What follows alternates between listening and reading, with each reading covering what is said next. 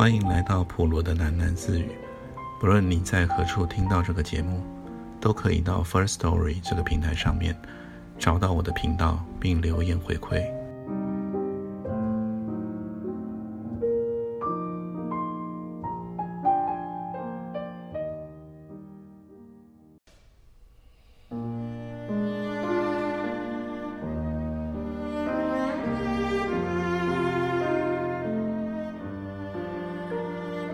飞驰在高速公路上，我的情绪略为不良，连换了三片 CD 的音碟都不成意，索性听起了路况广播。我想着，那位警察的示好方式多么笨拙！都几岁的人了，真以为这样递纸条、留电话，能发展出什么风流韵事吗？莫非他把我当成了那种随便之人？更让我不悦的是他的措辞。坦率地说，我不太喜欢别人形容我斯文。不止斯文，举凡文静、温文尔雅、文质彬彬这一类的形容词，都让我不喜欢。推想其原因，可能是阿忠的关系。真的啊，小新，粗犷的路线不适合你的。阿忠会这么快乐地说：“苍天不仁，当我和其他的高中同学还在努力加餐饭的时候，千方百计要突破纤瘦的体格，他已经冒出了令人无法视而不见的胸毛与棱线越来越分明的胸腹肌。他对于我的个人风格也具有相当多的意见，比方说，早晨。”阿忠还困赖在床上的时候，而我已经梳洗完毕了，在镜子前面猛力地梳理着装。我一向是一个早起的人，一边听他发表专业评论，饶了我吧，不要把自己搞得那么别扭好吗？阿忠裹在了被窝中，懒洋洋地说：“我才更衣到一半，说。”我又哪儿别扭了？你摆的样子很好啊，真的，不必弄得这么阳刚。我哪有啊？不过是一件水洗的工人外套，你自己不是也有一件吗？那不适合你啊。阿忠下了床，先找了烟盒。他已经学会了抽烟。阿忠叼着一根没有点燃的香烟。两手严肃地搭上了我的肩，非常认真地说：“我不可能永远当你老妈啊，孩子，你得学会照顾自己。”然后他强力的压迫我，将 T 恤的衣衫塞进了裤头，扎好，比较适合你。这么漂亮的臀线不露太可惜了，别白费力气喽。季兰也从我的床上探出了头，笑嘻嘻地加入了围剿的阵容。我哥他呀，是一个什么都不肯露出来的人，什么都藏得好好的人。只不过是我们的日常对话，为什么现在回想起来，却变得特别意味深长、后劲无穷不由得让人承认，记忆真像一把刀。消去了多余的枝节，隐藏的讯息，于是，在多年以后，渐渐的发威。越捉摸，就越觉得它很尖锐。且慢，既然为什么出现在我的床上呢？这一问带来了一瞬间的错愕。我握紧了方向盘，甩甩头，用力的眨了眼睛，又恢复平稳开车。刚好交流道就出现在眼前。我驱车移向了外侧，寻匝道，离开了高速公路。经过仔细的回溯，原来我将时间、地点全都混淆了。重新说明，我所忆及的那一幕，是在一栋温馨的出租公寓里。当时我已如愿地进入了农学院，而阿忠就读同一所大学的动力机械科系。在校外租屋而住，是多数大学生的选择。毕竟没有几个人愿意忍受校内宿舍的拥挤和门禁的限制，所以我和几位同学分租了一层小楼。至于与阿忠继续同寝室而居，并没有什么太特别的理由，主要是不需要花费心力适应陌生人。况且难得找到爱干净的室友，像我这种固定每周洗晒床单的人。与阿忠合住的，的确是非常合宜。他连窗帘也懂得定期拆下来清洗。是的，干干净净。对于环境、生活起居，乃至于人生，我的要求不过就是这么多。在乡间道路上，我放缓了车速，诚如那位警察所介绍的，沿途出现了。连绵广阔的葡萄园，偶尔有一两棵苍劲的老树点缀其间。阵阵云雀低空飞翔，路边处处都是野花丛。在这宜人的春天里，争相竞艳。要是既然见了，真不知道会有多么喜欢呢。我又经过了一连串静谧的小小农庄，接着抵达了警察。所提及的淳朴小镇，早已过了午餐的时刻。幸而我找到了亲切的商家，特地为我亮灯开照。我品尝了著名的烤猪肋排餐，风味如何呢？坦白说，不是很出色。但是猪肋上所浇的农庄自产的蜂蜜，确实是芳香迷人。为了表达谢意，我又购买了。焦糖松糕作为旅途的点心，商家将它们装在了精致的小屋造型餐盒里面。从小镇继续往前行，葡萄园区渐渐式微，平原上出现了一块又一块以诺农产业为主的牧场，别有另一番乡间趣味。我降下了车窗，享受新鲜的空气。这段路真是安静，除了偶然一两声牛鸣以外，全无任何尘嚣的噪音，连人踪也几乎不见。牧场的草绿阔野，远达地平线，其中的泥黄车行小路，笔直少有蜿蜒。我见到了远方有一股淡白色的粉烟，也是笔直向天。这种路段适合专心的思考，于是我想着阿忠的那句话：“你们兄妹俩把我当成了什么呢？”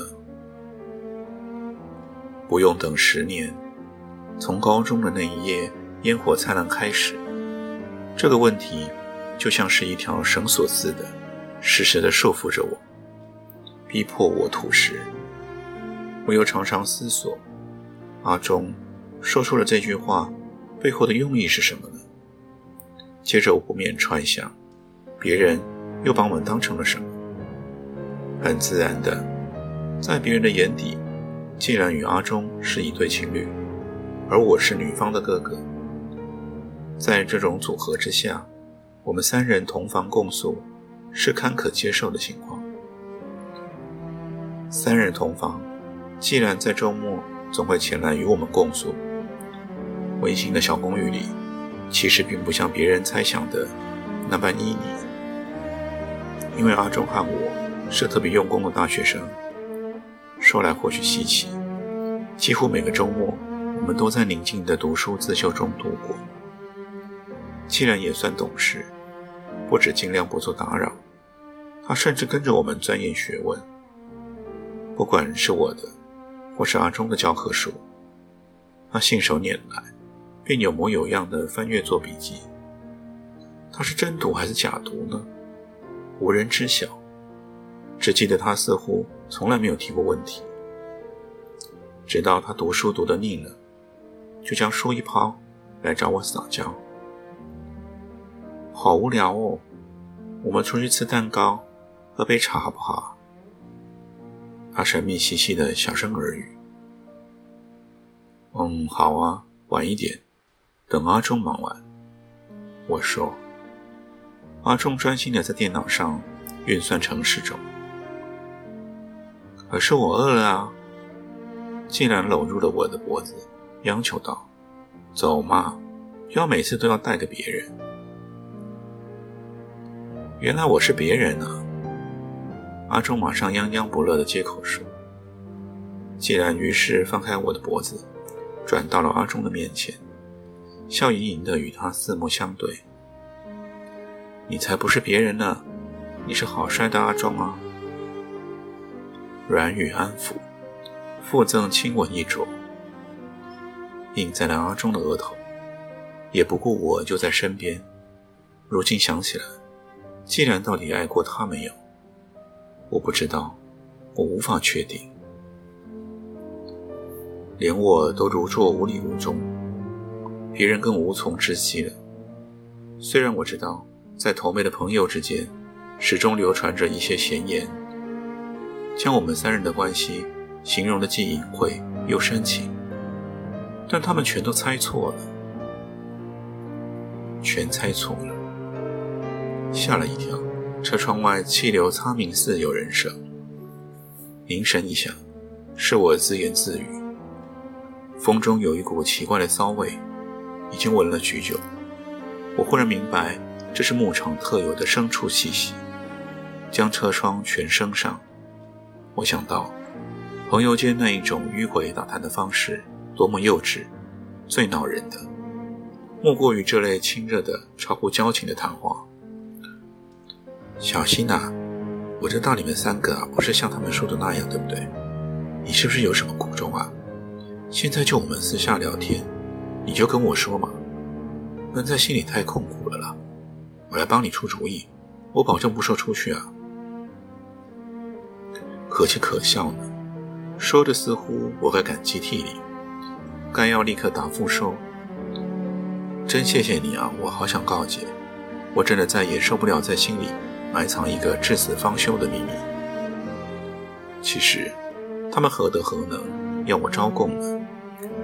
最重要的是，根本没有什么不可告人之处，除了一次意外，真的是意外，无可讳言。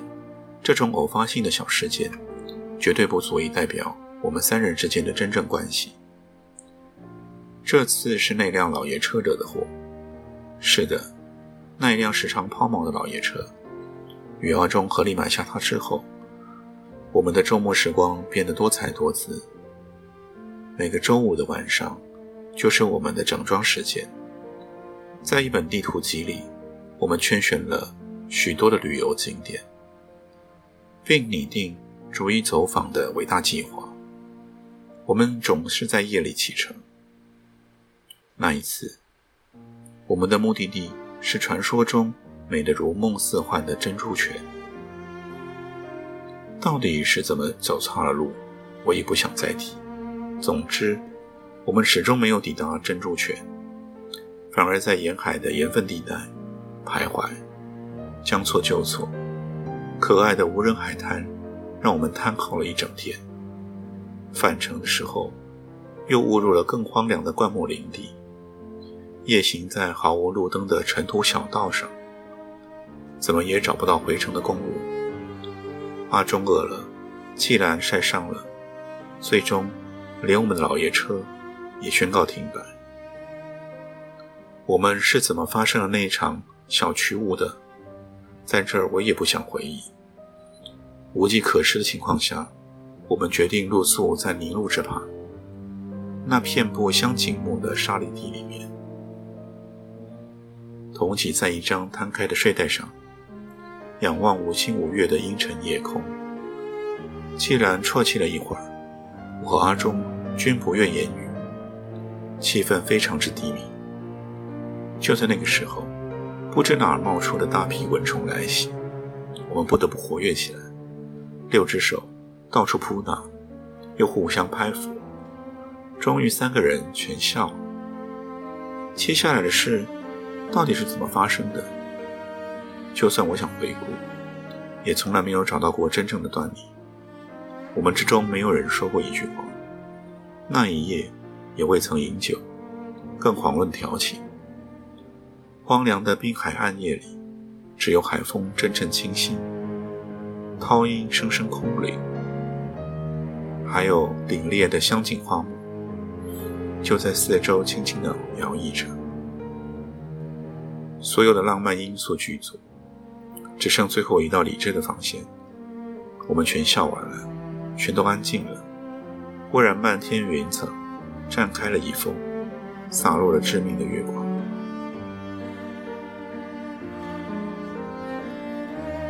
那一夜，我没有再回到水台上，只在车轮下背对着他们躺卧，整晚都没有合眼。汽车轮胎散发出一股烧灼般的橡胶味，直到今日还深烙在我的嗅觉之中。那是栽上了千朵万朵鲜花，也无法去除的焦臭。我知道阿忠也未曾睡眠，他一直在沙沙砾地上踱来踱去，而季兰却始终没有动静。直到黎明来临，我才听见了季兰的声音。他看他。正在轻声低语。我太了解阿周，他必定是想带季兰离开，带他走吧。这念头几乎是一个祷告，在我的心中激喊着。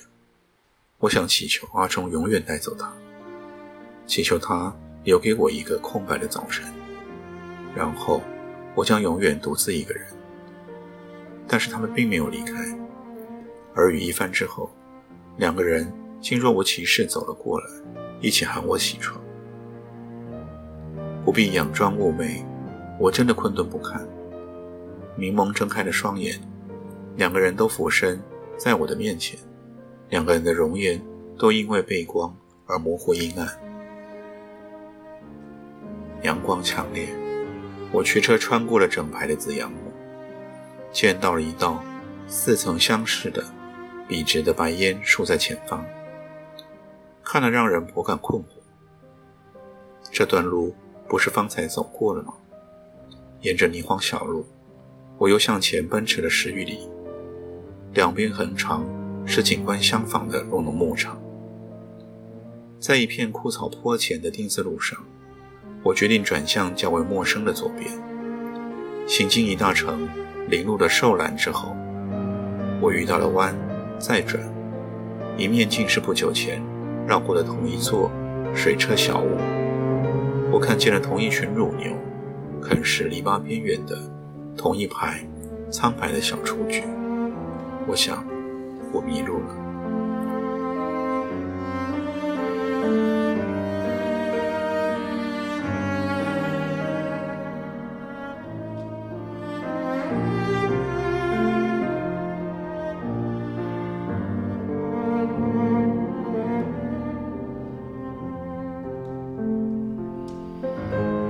今天就先念到这里，我们改天见。